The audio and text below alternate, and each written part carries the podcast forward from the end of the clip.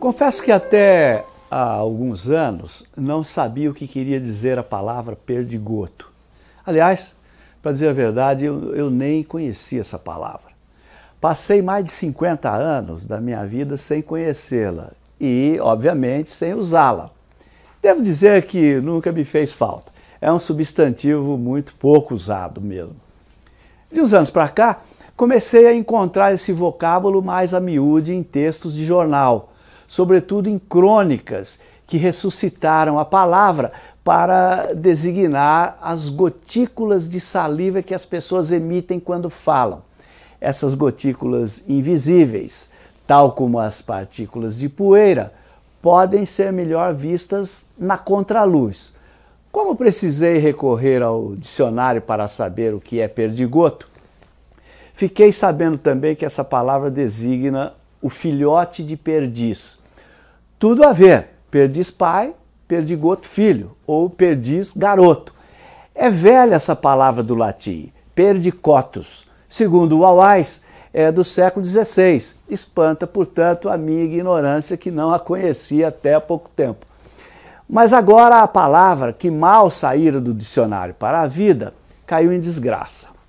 Os perdigotos que voam da boca da gente quando falamos ou espirramos e que antes, quando muito, transmitiam apenas uma gripezinha, passaram a transmitir também a gripezona do coronavírus, que em certos casos, como se sabe, pode até causar a morte. O perdigoto saltou, portanto, de ilustre desconhecido a vilão e precisa agora ser contido a qualquer custo, com máscaras e outros aparatos a fim de que não saia por aí disseminando a pandemia e ameaçando a saúde e até a vida dos outros. Né? Nem o perdigoto das crianças é inocente. Podem matar também.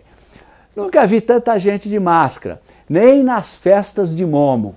Estranhei no começo, mas com seis meses de pandemia já me habituei. Normal. Acho que nunca tanta gente sentiu o próprio hálito, o vapor e o ruído da própria respiração, viu? As máscaras reforçam a impressão, aliás, impressão real, de que estamos sempre e cada vez mais conosco mesmos, abafados na nossa solidão. Tenho duas dificuldades especiais com as máscaras. A primeira delas é a alça, que fica me pegando atrás da orelha e com pouco tempo começa a incomodar. A segunda é o embaciado na lente dos óculos. O vapor da respiração sobe por entre o nariz e a máscara e deixa a lente toda embaçada, como para-brisa em dia de frio. Mas não tem conversa, é preciso conter os próprios perdigotos e evitar o perdigoto dos outros. Quem não se deu conta disso pode pagar caro. Houve um sujeito aí, um capitão, figuraça, viu? que andou dizendo que máscara é coisa de maricas. Está em comentário, né? O Brasil inteiro sabe quem foi esse capitão, esse artista que disse tamanha pérola. Alguns povos orientais já têm a cultura do uso da máscara hospitalar, mesmo antes do novo coronavírus. Era comum ver na China e no Japão as pessoas andando de máscara pelas ruas. Dizem que é um sinal de respeito aqueles que estão contaminados com alguma enfermidade contagiosa usam o aparato para não contaminar os outros e não disseminar a própria doença por aí. Embora não haja no Brasil essa, digamos, cultura das máscaras, é certo que muitos brasileiros estão se precavendo. Mas outros não estão nem aí. Circulam sem máscara, com a máscara no queixo, no pescoço, na cabeça, pendurada na orelha, menos na boca e no nariz.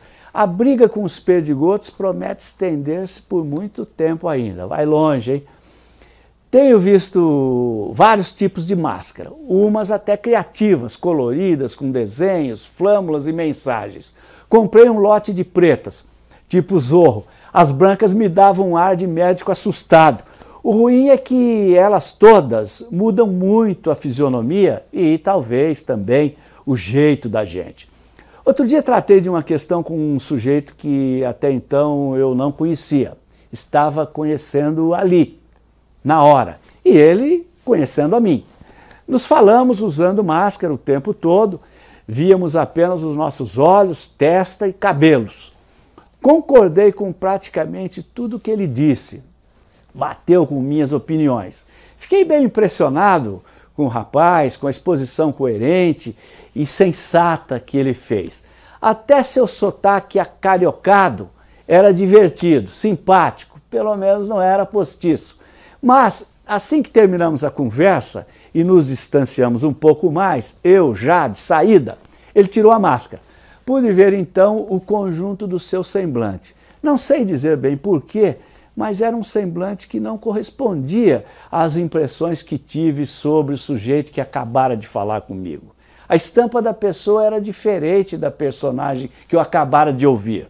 Não encaixava, nem sei se houve, da minha parte, uma pontinha de decepção. No teatro antigo, as máscaras eram utilizadas para ampliar o som e as falas das personagens. Eram máscaras, portanto, personare, ou seja, para fazer soar, ecoar a fala do artista. Daí a origem dos termos personagem e personalidade. Descobrimos agora, uh, na pandemia, que somos pessoas e ao mesmo tempo personalidades. Estou constatando agora que há sim uma diferença entre o que somos e o que parecemos ser, entre a nossa pessoa e a nossa personagem. A diferença só pode ser a máscara. Você sabe, na hora em que precisa, é com o PT que você pode contar.